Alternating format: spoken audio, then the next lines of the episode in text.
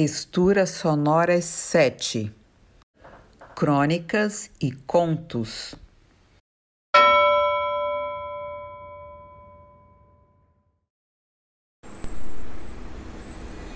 Pega ladrão. Clara ligou. Não ligou. Na verdade, mandou um áudio pelo celular que dava para ver nos minutos que era coisa grande. Clara e eu não falamos sobre muitas coisas porque não nos conhecemos muito bem, mas trocamos áudios sobre a minha vida amorosa, nossos remédios e nossos transtornos afetivos e de humor, nossas pequenas ma mazelas humanas. Clara mora no Rio de Janeiro. Ela e seu marido tinham ido tomar vacina. Tudo bem, não fossem os meses todos de isolamento e o mundo, esse monstro, espreitando gente destreinada para lidar com seus dentes afiados e enormes. Local da vacinação: Palácio do Catete, no Flamengo. Ali em cima, Vargas deu o tiro no peito. O pijama está lá, perfurado, e a entrada é gratuita. Era quando se podia entrar. No dia em que Clara foi com o marido tomar vacina, os museus estavam todos fechados. Tudo ainda estava fechado. Na fila, ela e o marido olhavam adiante à espera de sua vez. À frente, um moço ansioso batia o pé e arrastava as mãos fechadas sobre o tecido das calças. Clara reparou porque é neuroatípica, como eu.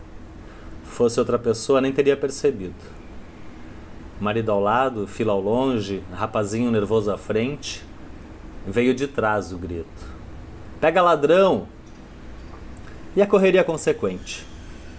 O rapaz corria, bermuda, descalço e descamisado. Atrás dele, dois, três, logo cinco homens.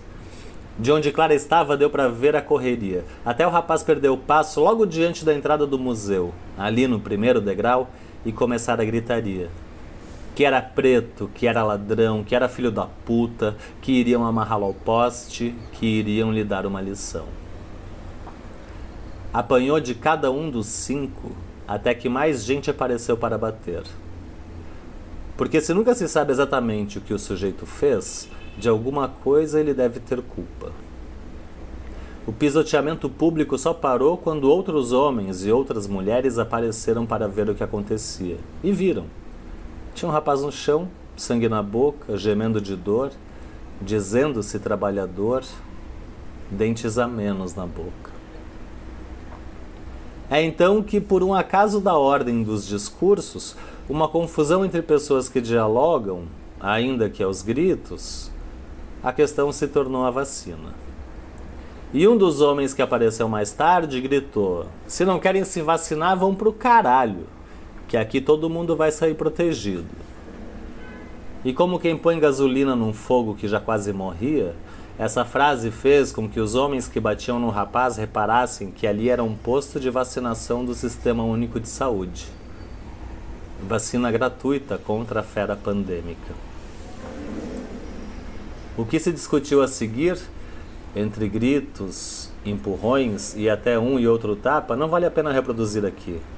Porque são discursos correntes e que se emendam da vacina ao governador, do governador ao presidente e assim também aos pré-candidatos e pré-candidatas das eleições vindouras. De um e de outro lado, os ânimos se inflamavam como se o tempo tivesse parado. Confusão no lado de dentro do, palá do palácio. Clara chorava, espantada pelo reencontro com o mundo. Seu marido rezava, forma de encontrar amenidade para a alma quando o entorno é caótico. E o rapazinho estava prestes a perder o controle quando puxou conversa. Não lembro quem puxou conversa. Sei que Clara se acalmou enquanto acalmava o rapazinho nervoso. Logo foram chamados para debaixo das escadas, onde as técnicas de enfermagem aplicavam as tão aguardadas dose, doses vacinais. Saíram por uma porta lateral para não se depararem com um descontrole que havia tomado conta da rua do Catete. Dedos em riste, gritos de guerra, palavras de ordem, enaltecimento a um e a outro nome. No entanto, nem os de cá, os que perseguiram e bateram no rapaz descalço, como os de lá, os que apareceram supostamente para protegê-lo, cruzavam uma linha que à primeira vista se diria imaginária, mas não era. A linha era o rapaz, que continuava caído, as mãos no ventre sentindo-o depois das pancadas, as articulações doloridas, a cabeça ralada, os dentes espaçados nas gengivas. O sangue que saía da boca e se encaminhava para o bueiro. Àquela altura, ele já não entendia nada. Só esperava uma ambulância, alguém que o tirasse dali para não sobrar um pé sobre ele, que já estava tão debilitado. Enquanto os de um lado gritavam, ensandecidos e babando mito, mito, mito, em referência ao presidente da República, os do outro lado, ao sinal de um, dois, três, começaram a entoar um emocionado de pé famélicos da terra, que era mais sonoro, porque em uníssono. O rapaz, caído, ferido, pensava que ambulância alguma chegaria até ali, tanta gente na rua. Chegou foi a polícia, que o levou preso junto com outros tantos. Nas viaturas ainda podia se ouvir mito, mito, mito, enquanto os versos de Neno Vasco iam também se afastando. Ó parasitas, deixai o mundo, ó parasitas que te nutres do nosso sangue a gotejar. Terminei de ouvir o áudio e respondi com um Clara, vou escrever um conto dessa porra. Tá louco. País fudido do cacete. E ela me respondeu, bicho, mas foi para isso que te contei essa história, porra.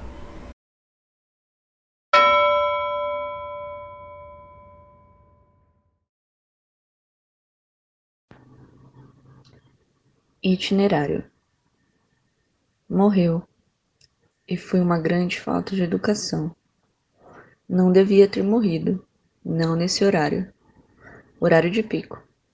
Você consegue entender? Isto gera uma grande bagunça na rua. Não foi no horário da manhã, quando as pessoas estão dormindo em pé, dentro dos ônibus, em direção ao trabalho. Dão sinal, fazem a famosa solicitação de parada, mais conhecida como a parada solicitada, e que às vezes ela não funciona, ou não colocam as devidas pressões no botão que foi amassado várias vezes naquela manhã. Talvez isso estrague os botões de solicitação, explicação pela qual sempre ouvimos o trabalhador ou a trabalhadora ou a criança gritando com o motorista, fazendo com que ele pare bruscamente e acorde todo mundo. Todo aquele mundo dentro do transporte, Devia realmente existir alguma intermitência da morte. Ela devia entrar em greve às vezes, por algumas horas, mas de forma diferente. Ela devia funcionar em horários específicos, para não atrapalhar ninguém. Já somos atrapalhados e atrapalhamos demais hoje em dia. E é começo de setembro, e o ano é o pior. Mas se ela fizer isso, nós já sabemos o que pode acontecer. Querendo ou não, sempre querendo, as pessoas lucram o tempo todo com a desgraça. Ela precisa existir. Quase não dá para respirar normalmente.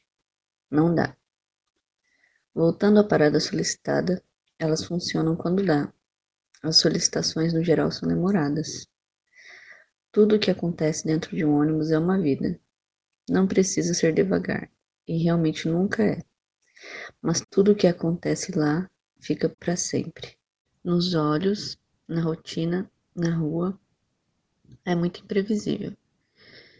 Ver o transporte vomitando gente o tempo todo e assistir todo esse mal-estar. É preciso sentar para digerir. Nem sempre conseguimos sentar. A parada foi solicitada, mas o motorista não percebeu. No final do dia, quem está mais cansado? O automóvel está cansado e eu também. Se falasse, ele diria que estamos fazendo tudo da forma errada. Eu andava de ônibus um dia, quase chegando em casa, e ouvi uma conversa como sempre ouço. Eram adolescentes e geralmente eu não gosto de perder meu tempo ouvindo o que eles dizem.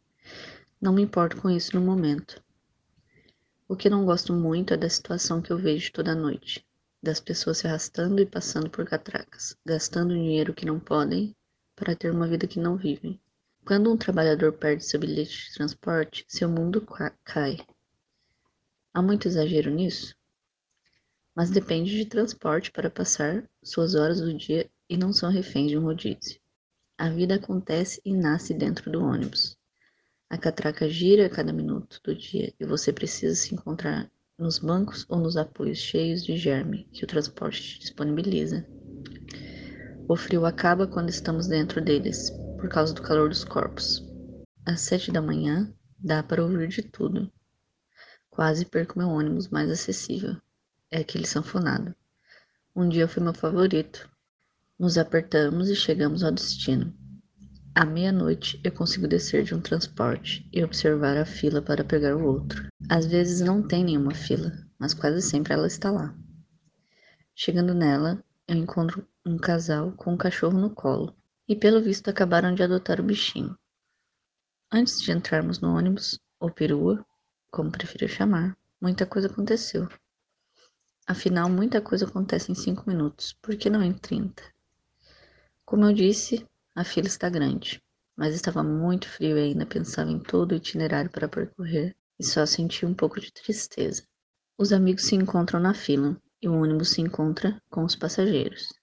E para não abre as portas e fica ali. O querido trabalhador cansado e filho de Deus, que está trabalhando nesta sexta-feira desde as 13 horas, provavelmente causou um grande tumulto por não abrir as portas. O desacordo se inicia. Quem está errado eu não sei. Só sei que estou com frio. A moça entrou cuspindo palavras contra o motorista, enquanto seu companheiro se mostrava insatisfeito. Mas bastou um erro para que tudo explodisse e virasse uma grande viagem para casa. Eu não sei o porquê de os homens insistirem em ofender as mulheres em qualquer contexto. Na verdade, eu sei sim. Então o motorista insatisfeito vomitou as palavras para a moça insatisfeita de tudo. Onde está Deus nessas horas? Eram quase uma hora, dormindo já. Eu não sei se rio, choro ou durmo. O cachorro só queria dormir também no meio de todo o transtorno. O corredor daquela rua enorme faz parte do meu itinerário e é onde o moço e seu animal desceram. A companheira ficou dividindo o mesmo espaço com o tal do motorista, mesmo depois de ouvir muita barbaridade. Eu gosto da forma como os trabalhadores se entendem nessas situações. O menino desceu, com sangue nos olhos e o cachorro nas mãos, nos prometendo um reencontro com esse sua parceira. Está errado? De errado no itinerário. Estão aí as consequências. Do frio? O homem não abrira a porta para a fila de gente. A moça chamou sua atenção e foi ofendida. A briga causada pelo frio desarmou os trabalhadores cansados e assim sentiram-se aquecidos. Desviem o itinerário e perceberão quem está errado. Então, é difícil saber até que ponto é aceitável se sensibilizar com a morte. Até que ponto? Até que parada? Ela te afeta? Se não afeta, as pessoas pensam que não é culpa delas. Morreu, ora, todo mundo morre. Poderia ser evitada naquele momento? Sim, mas não foi. Fazer o quê? Não é minha culpa, e tudo se resume em culpa, então estou fora disso. Sinto muito. E dessa forma, todo o problema se resumiu em algum culpado em individualidades. Mas morreu e ninguém vai desfazer isso. Talvez se fosse dentro de uma peça, uma novela, um livro ou uma música, poderia ter um final inesperado, daqueles que só acontecem numa peça, novela, livro ou música, mas não aconteceu. As pessoas morrem de verdade, param de existir. Estou pensando nesse exato momento em mortes que poderiam ter sido evitadas e outras que poderiam evitar. Olho para a esquerda e direita. Olho para frente e para trás. Só morte. E vou dizer algo que pode assustar, mas elas afetam a vida de todo mundo. Se não afetou diretamente, vai afetar indiretamente. E se não afetou direta e nem indiretamente ainda, vai afetar. Ou quem vai morrer é você mesmo, porque se não afetou, Você deve ser uma criança ou ainda está na barriga da mamãe. Que sorte! A sorte só existe para você nesses momentos. Pena que não tem consciência para aproveitar. Existem aquelas que não podem ser evitadas. Às vezes você já está esperando por elas, às vezes não. Ainda que saibamos que a morte existe e ela pode estar na sua vida a qualquer momento, ninguém espera por ela. Existe esse motorista de ônibus. Ele está ali todos os dias. Não sei o nome, nem sei se gosta de comer carne, muito menos sei se ele gosta de churrasco. Deve gostar de cerveja. Talvez goste mais de pinga. Não sei se agride a mulher, espero que não. Não sei nem ao menos se tem uma mulher ou apenas dois filhos. Não faço ideia do que ele vai almoçar hoje, ou se vai esquentar seu almoço. Talvez nem tenha um almoço para comer neste dia de meio de semana de setembro. Será que é fumante? Viciado em café? É algo que eu consigo pensar todos os dias que eu pego aquele ônibus. Na maioria das vezes, com bancos vazios. E digo isso ou aquilo e agradeço a parada, passo a catraca e sento nas janelas. Ele é quieto. Talvez só passe essa impressão, Quanta discórdia esse motorista já causou sem querer. Se ele não abriu a porta naquela noite fria, talvez ele tivesse um motivo. Demorou um pouco para abrir, mas abriu. Abrigou aquele casal e aquele cachorro. Deu aquela carona que não devia. Ninguém compreende o estresse do motorista. Todos nós achamos ruim quando ele não responde nosso bom dia, mas na verdade é compreensível já que o dia dele está sendo um inferno logo às 8 horas da manhã. E ainda tem a casa dele, que deve estar um inferno também. Ou não, mas nunca dá para saber, porque ele é só o nosso motorista. Ele nem é nosso, na verdade. Ele não é de ninguém. Ele só é do itinerário e do ônibus e do seu salário. Deve ser um inferno fazer o mesmo caminho por várias horas e ter que lidar com muitas pessoas diferentes durante o dia. E deve ser pior ainda encontrar as mesmas pessoas desconhecidas nos mesmos pontos de paradas, saber o que vão dizer e saber onde vão descer. Outro inferno também se teve alguma discussão com a mulher, que talvez nem exista. Ele acorda cedo, toma um café, talvez ele seja viciado, e sai para chegar à famosa garagem onde o seu querido ônibus psicólogo está estacionado. Eu penso que deve ser terapêutico ser motorista de ônibus, porque ele é obrigado a estar sentado lá durante um período muito longo e deve ter um pouco de amor pela máquina. Além de que esse motorista de ônibus não tem nada diferente dos outros, porque deve ouvir muita coisa boa e muita barbaridade também. Está exposto o dia todo eu tenho amor pela máquina que me leva ao infeliz destino que tenho que chegar todos os dias. Mas a máquina não tem culpa e ela nem sabe que não tem culpa.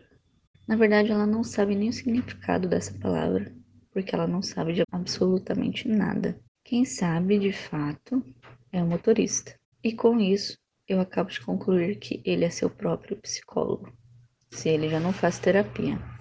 Então, ele é um motorista psicólogo. Quando ele morrer, vai fazer muita falta. Então é um homem motorista que controla a máquina. A máquina é inútil sem ele ali, passando estresse e dirigindo ao mesmo tempo. É abrindo a porta, fechando, abrindo, ignorando bom dia, boa tarde e boa noite. Eu não sei se ele pode ouvir músicas, acredito que não, porque atrapalha. E ele carrega muitas vidas o dia todo. Quanta responsabilidade. Quem carrega a vida dele? Ele mesmo, ora. Se ele é seu próprio psicólogo, tem que carregar a própria vida. É o trabalho dele. Afinal, ele está literalmente carregando a própria vida, já que ele fica sentado o tempo todo e só precisa dirigir. É só isso que ele faz, mas deve doer muito seus ombros e nádegas. Não parece ser nada de tão especial, tirando o fato de que ele carrega muitas vidas além da própria e que, querendo ou não, acaba se responsabilizando por aquelas vidas ruins indiretamente. Olha só, indiretamente, responsável pelas vidas. Mas, E se acontecer algo inesperado? Acho que deve existir um protocolo para isso. Fica com seu telefone ao volante. Talvez muito errado. No bolso? Provável. Um dia atendeu uma ligação. Eu odeio atender ligações. Minha mãe e eu sempre brigamos por conta disso, porque, segundo ela, pode ser urgente, e na verdade eu nunca esperei uma ligação urgente. Quem espera? Mas fique atento, vou assustar você novamente.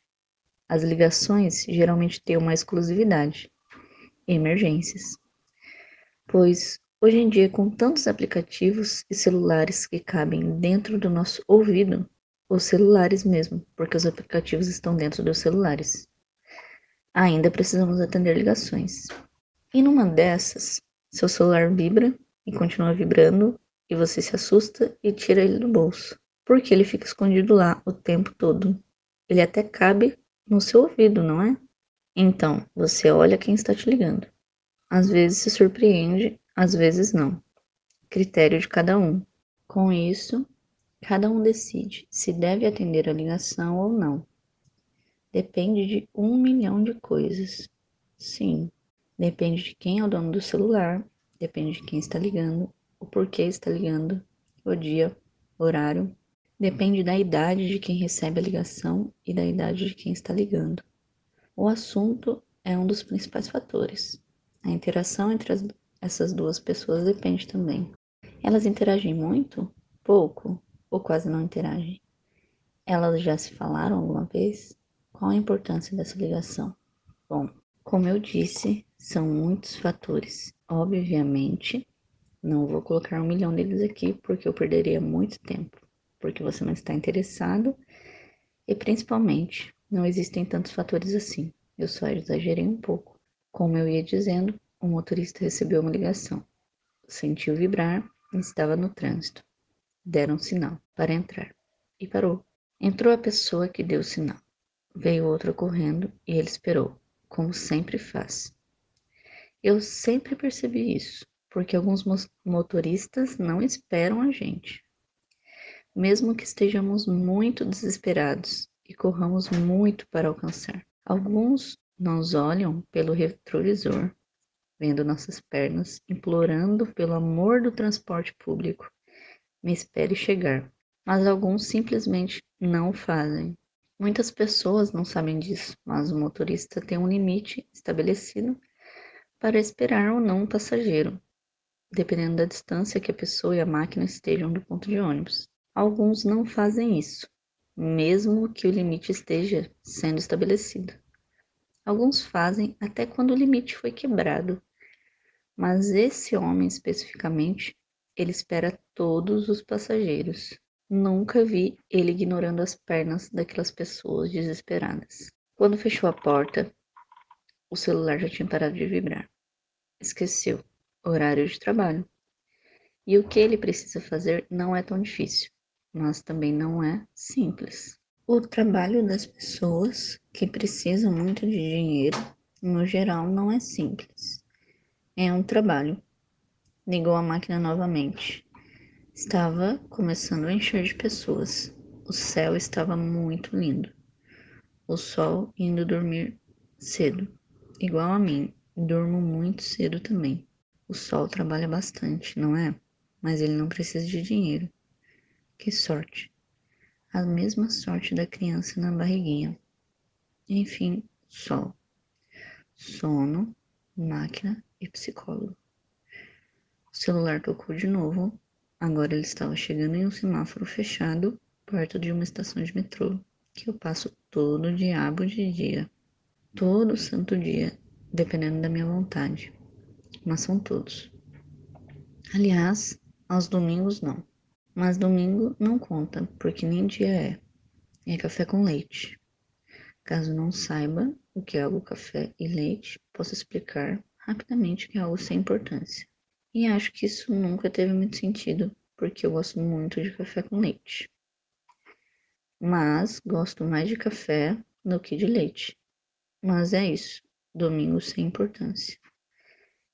Essa parada no semáforo não era domingo, era o meio parou e atendeu. O sinal estava fechado para nós todos. Falando ao telefone com, atenção e tranquilidade. Eu não faço ideia do que é. Não é da minha conta. Era alguma coisa. Perdeu alguns minutos ao telefone. O sinal abriu. Passaram alguns segundos e desligou, depois de se assustar com uma buzina. Seu rosto não tinha nada de diferente. Ele sempre foi sério, mas educado.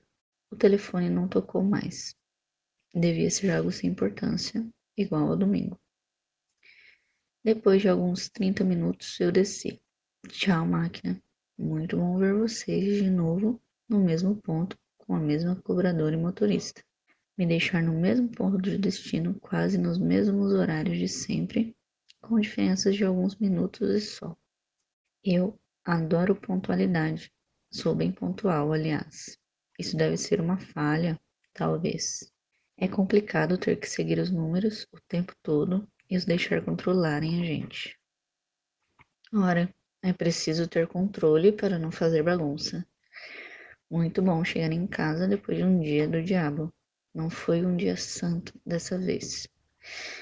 Chego em casa e é isso. Que hora será que o motorista chegou?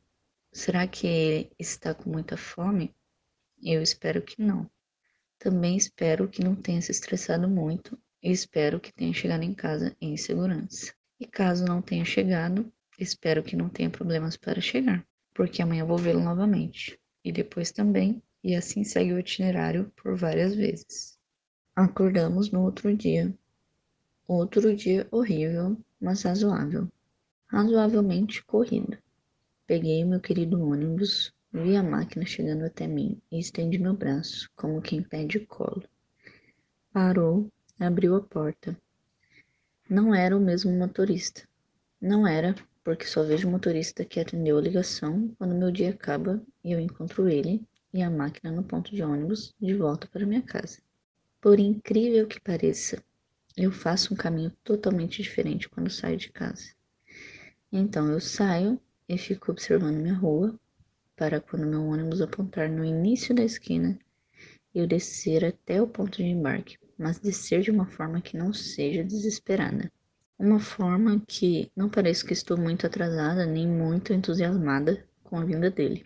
Eu sei pouco sobre o itinerário e queria muito poder um dia completar o caminho de algum ônibus que eu pego. Com isso, estendo meu braço novamente, às oito horas da manhã, bocejo, subo os três degraus e vou. Chegando à metade do destino, eu pego aquela outra máquina mais rápida e subterrânea, também muito eficiente. Encontro guardas sonolentos, alguns mais que outros, e vendedores desesperados. Sonolentos porque o que fazem ali é muito inútil em questões de resolução de problema, e desesperados por conta do sono dos guardas e dos seus pés seguindo o mesmo som e caminho atrás de cada vagão. Passando por eles, desço, depois de quatro estações frias cheias de ar-condicionado. Assim, eu finalmente chego ao destino final e perco mais um dia como todos os outros no vagão em que eu estava. Não sabia o porquê de trocarem o motorista. Justamente quando pensei que ele era protegido e chegava em casa com segurança, ele não estava ali. Era folga, talvez. Nós nunca pensamos nessa questão, porque algumas pessoas em que esbarramos todos os dias têm suas folgas nos finais de semana, outras folgam nos meios dos dias. Um dia fixo e com isso não sabemos controlar. Outras não ficam de folga em dia fixo, mas sim dias misturados, o que faz com que nos confundamos mais ainda. Se não era sua folga, podia ser um atestado. Estava vivo?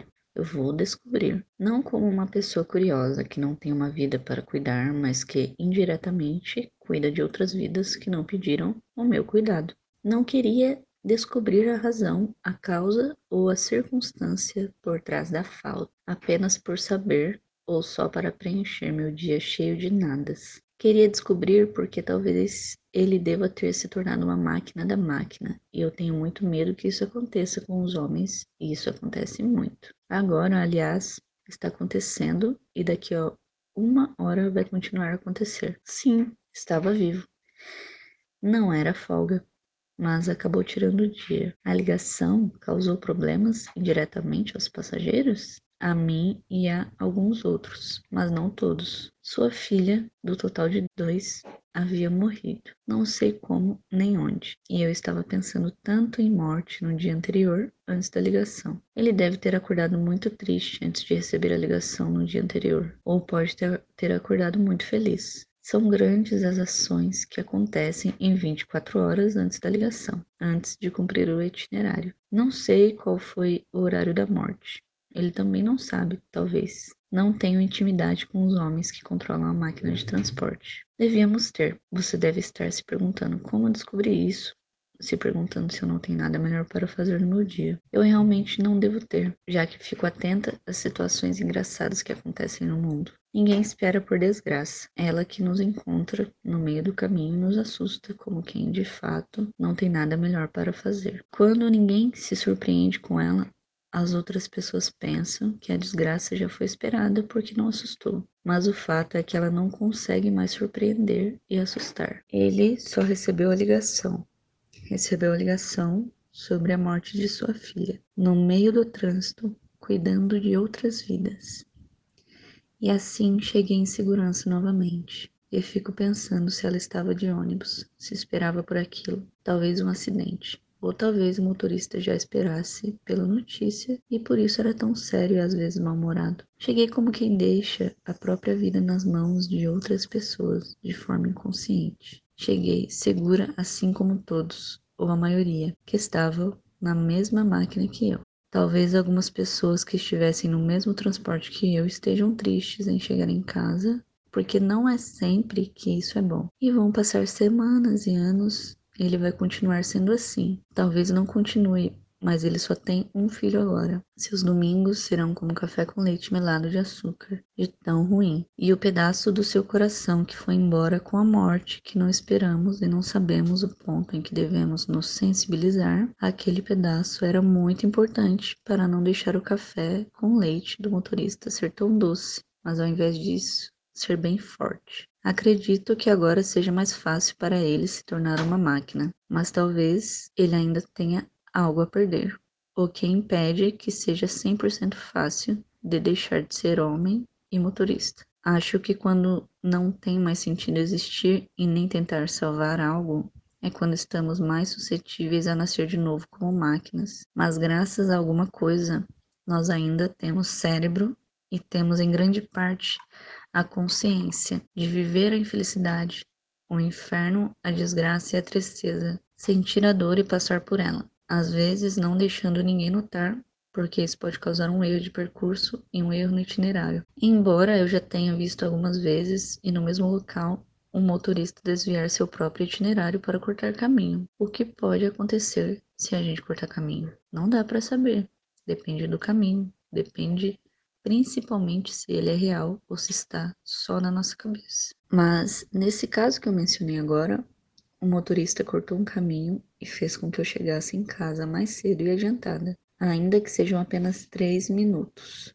Mas pode ser que, na maioria das vezes, cortar seja uma ótima opção. A morte não me atingiu diretamente dessa vez, mas atingiu a ele, o simples motorista de ônibus que segue aquele itinerário específico e cuida da própria vida e de milhares de outras vidas, todos os dias, mas me atingiu indiretamente, porque eu não conheço o motorista, só conheço a máquina. Não faço ideia de como ela é conduzida também. Eu só sei que um homem tem que conduzi-la e ao mesmo tempo pensar nas vidas que ele está carregando. Nunca mais encontrei o um motorista e não sei o que ele faz hoje. Se está vivo, se sua dor está menor, não acho que isso seja possível mas gostaria de saber se ele está almoçando todos os dias. Eu não sei o que é mais difícil nessa situação: perder o ônibus quando se está quase chegando no ponto, ou não saber o que acontece na vida de pessoas que encontramos todos os dias, mas não sabemos nada além da máquina que elas conduzem. Nunca mais o encontrei porque refiz meu itinerário, embora eu amasse aquele.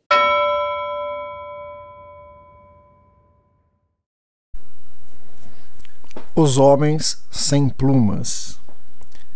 Ele acordou bem cedo, como sempre. Andou pelas ruas ainda adormecidas, com o que virado para dentro, absorto em pensamentos desconexos, fragmentários. Seus pés o levavam com uma maestria adquirida em anos de prática, desviando de obstáculos e encontrava o caminho mesmo às cegas. A estação de trem, como sempre, estava lotada. Centenas de pessoas viradas para dentro e perdidas em seus pensamentos. O café num copo plástico queimou sua boca, salvando do gosto abominável da bebelagem amarga. Muitos outros seriam necessários para arrancá-lo de seu torpor. Em um instante ele passou pela torrente de pessoas que fluíam como água suja de enchente para dentro dos vagões até encontrar um cano frio de metal onde se encostar. Dormir em pé é uma arte pouco valorizada. A posição firme dos braços junto à barra de metal, os pés que pressentem o movimento e antecipam freadas e arranques, a cabeça que pende para avisar da queda iminente. E ele sonhou. Seus pés agora tocavam na areia quente e o sol da manhã deixava tudo meio amarelo. O mar à sua frente parecia imóvel, mas a areia movia-se como água, provocando uma certa vertigem. Ele olhava para ela e dizia sem falar nenhuma palavra que estava feliz. Logo ali, pessoas vestidas com calças e vestidos, carregando embrulhos, mochilas, faziam fila para entrar no mar, e quando as ondas abriam com um apito agudo, se vinham outras pessoas saindo do mar em um movimento de turba descontrolada.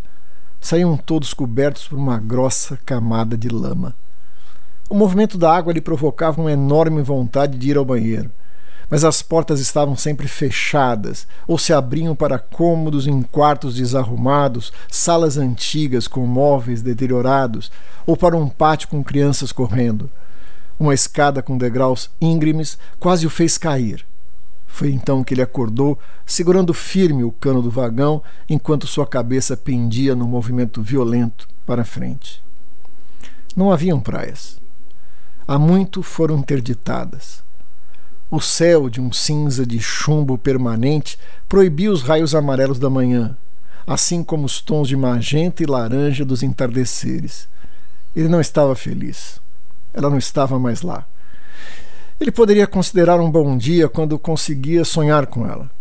Carregaria a sensação dela sorrindo por entre os escombros do dia até que a noite engolisse tudo sem piedade. Ela o iluminava, aquecia seus pés como areia imaginária, o guiava pela rua desviando de buracos e calçadas assimétricas. Segurava seu corpo dormente para que não caísse do sonho de volta naquele vagão sujo e lotado. Ela não estava mais lá. Não estava desde que os oceanos morreram. Ele sempre pensou que ela não quis mais ficar num mundo sem o barulho das ondas, sem a brisa que vem do mar à noite. Deixou um sorriso para guiá-lo e se foi. Formara-se uma enorme barreira de plástico e detritos, de onde emanava um fedor forte de putrefação, que afastou todos das áreas costeiras. Uma espécie de mangue, de lama, de lixo, tomou conta de tudo e tornou-se o abrigo de formas híbridas de vida, de castas intocáveis, anfíbios e invisíveis, que encontravam meio de respirar e comer lixo e lama. Os trens cruzavam velozes longe disso tudo, dentro das cidades de cimento, cercada por muros sanitários e torres de controle. Diariamente, enormes tubulações despejavam toneladas de lixo, montanhas de plástico, detritos, para além dos muros da cidade e até as costas, onde alimentavam os mangues que cercavam os oceanos mortos. Ele foi cuspido do trem junto com uma enorme malta de semi-acordados buscando a cega seu caminho num labirinto ordenado de caminhos pelos quais, surpreendentemente, as pessoas encontravam por onde ir, como detritos, boiando num rio pastoso e lento. Caminhavam até fábricas enormes que os engoliam por todo o dia e das quais saíam cortejos de caminhões repletos de produtos de plástico, embalados em plástico, dentro de caixas de plástico distante da cidade de cimento e das orlas fétidas do mangue, lá nas colinas existiam casas confortáveis, jardins, árvores. Ali foi instalada uma espécie de sol artificial que aquecia e iluminava as construções e ruas bucólicas. Havia também praias artificiais, piscinas que imitavam ondas e essência muito parecida com o cheiro da maresia, sistemas de som que o gorjeio de pássaros, o granar de gaivotas há muito extintas.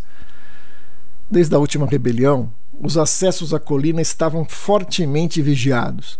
Seus moradores raramente saíam de lá e, quando faziam, iam pelo ar em luxuosos helicópteros individuais.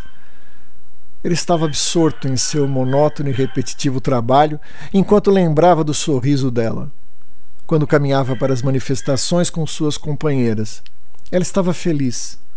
Ela estava lá quando as tropas de segurança atacaram.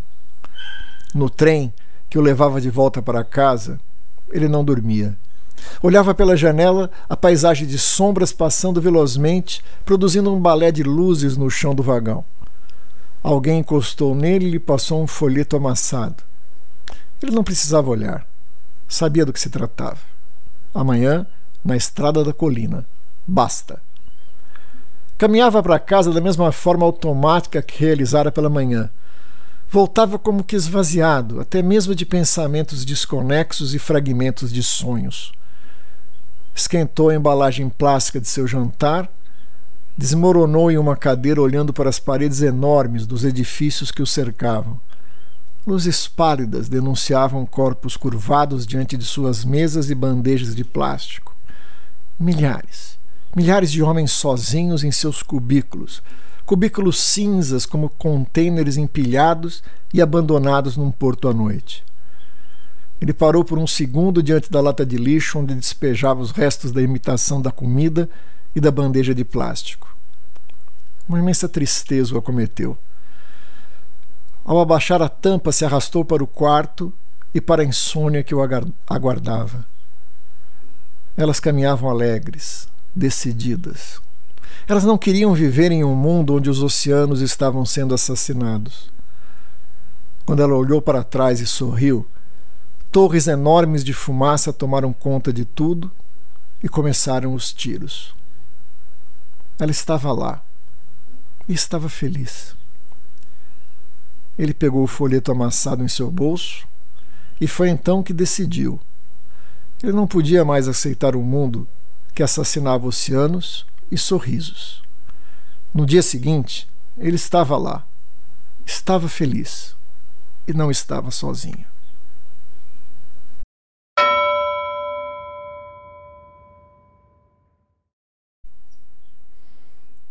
Um instante antes da queda. Quando estávamos à beira do abismo, olhando o vazio sem fim da queda iminente, demônios e gárgulas do mal profundo nos chamavam ao voo sem volta da morte. Olhávamos para trás procurando a vida, os rostos amigos, os abraços, as esperanças, os passos que construíram caminhos, as razões e os sentidos da busca. Foi assim que demos o próximo passo, nos precipitando no nada. Não porque não o víamos, não porque deixássemos de pressenti-lo, e sim porque caminhávamos de cabeça erguida, certo das certezas que não abandonamos, porque não podíamos mais recuar em direção aos fantasmas do passado. No momento da queda, em direção ao inferno, sentimos ainda a mão solidária nos confortando, Ouvimos palavras doces e canções fortes e sentimos uma vez mais o chão tremer. No último momento, ainda podíamos ver seus rostos velhos e serenos e pudemos antever, lá do outro lado do abismo, os jovens dando seus primeiros passos. E eles olhavam para nós com bondade.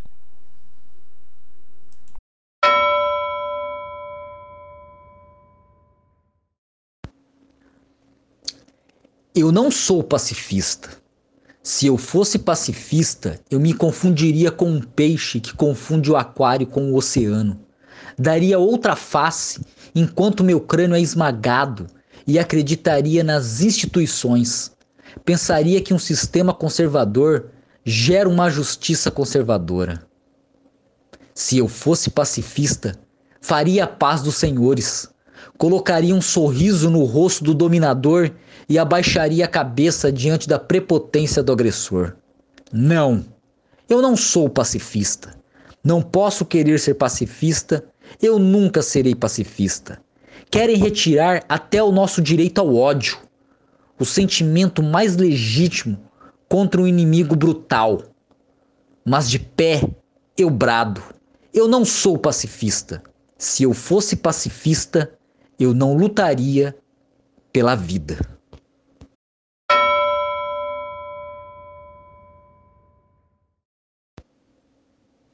Coisa de criança. Coca-Cola! O menino mais alto teve que berrar para que o jogo começasse de uma vez. American Airlines. O segundo, no sentido horário, disse rápido. McDonald's. A menina de óculos mal acabara de falar e o gordinho, que era o próximo, reclamou por ela ter dito o que ele havia pensado. Então jogou os olhos para os pés e foi obrigada a usar o que considerava uma carta na manga: Nike. General Electric. Este menino gostava de bancar o esperto e encarava desafiador um por um do círculo. Nestlé. Ouviram num tom sibilante que dificilmente abandonava a voz da loirinha risonha mais um sonoro resmungo e todos se voltaram novamente para o gordinho, que alegou já haver pensado nesse nome para a próxima. Acostumados com o jeito do amigo, e prosseguiram. Nescafé, com o jeito de quem estava levando o jogo bastante a sério, a japonesinha fechou a primeira rodada. Bic, o mais alto reiniciou e, todo insolente, gracejou: Acabei com a supremacia do N.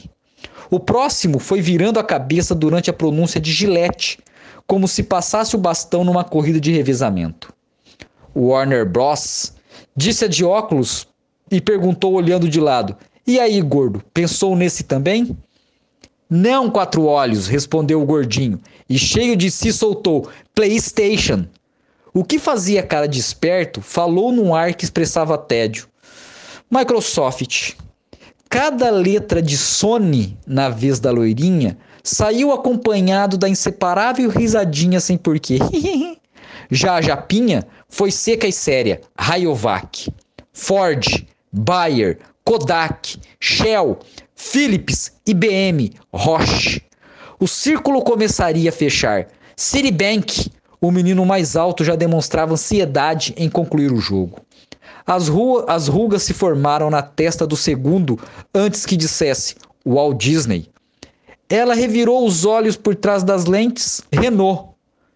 Hum, houve um silêncio e o gordinho se apequenou dentro desse silêncio, revelando o constrangimento de não conseguir lembrar um maldito nome, embora tivesse a consciência de que havia um punhado.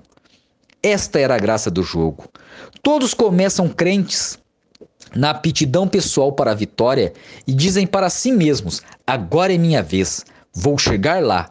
Mas aquele lugarzinho no pódio que traz inscrito tão almejado numeral ordinal vai desaparecendo à medida que se aproxima a possibilidade do fracasso, representado por uma amnésia temporária, um equívoco, um minuto além do tempo.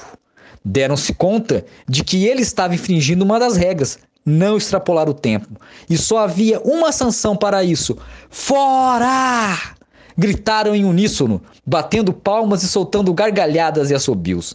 Ele reivindicou mais tempo para pensar, mas os outros só deram um passo à frente e o excluíram do círculo. Calou-se, ciente de que não adiantaria espernear. Xerox, o metido a esperto, encarou o menino alto e a japonesinha como que prevendo os rivais diretos. Na sequência, a loirinha mais preocupada em rir do que pensar: Walt Disney! Já foi! E nós combinamos que não haveria segunda chance. Apoiado nas regras do jogo, o menino alto deu a deixa. Fora! A exclusão foi, foi comemorada, inclusive por quem estava de fora. Seu rosto abandonou os habituais traços de riso quando asseverou para o que havia cara desperto. Se você me chamar de burra igual da outra vez, vai ver só. Você está fora. Foi a vez dele empregar um sorrisinho no canto dos lábios para dar mais destaque à indelicadeza. Mastercard falou a última da roda, com expressão sisuda, deixando claro que não tinha tempo a perder. Preparavam-se para a quinta rodada quando repararam no menino que há pouco se mudara com uma família para o bairro. Uma e outra vez o haviam visto, mas não se dispuseram a fazer qualquer tipo de contato. Agora, conforme o menino se aproximava do círculo, olharam-no com curiosidade indisfarçável. Queriam saber o que era aquele pequeno bastão que carregava e sorvia em curtos intervalos. Mais de perto, puderam ver que se tratava de um líquido amarelo claro congelado em um saco plástico de formato cilíndrico. Mas o que era aquilo? O gordinho e a loirinha, com a plenitude do sorriso sem sentido, não resistiram e perguntaram ao mesmo tempo: Geladinho de suco de laranja. Ele respondeu descontraído, levando novamente a boca. As crianças se olharam e se corresponderam por caretas exageradas. Então o menino alto indagou advertindo: Lembra que nossos pais disseram para não conversar com estranhos? E como se uma descarga telepática percorresse os membros do círculo, mecanicamente viraram as costas e um seguiu o outro.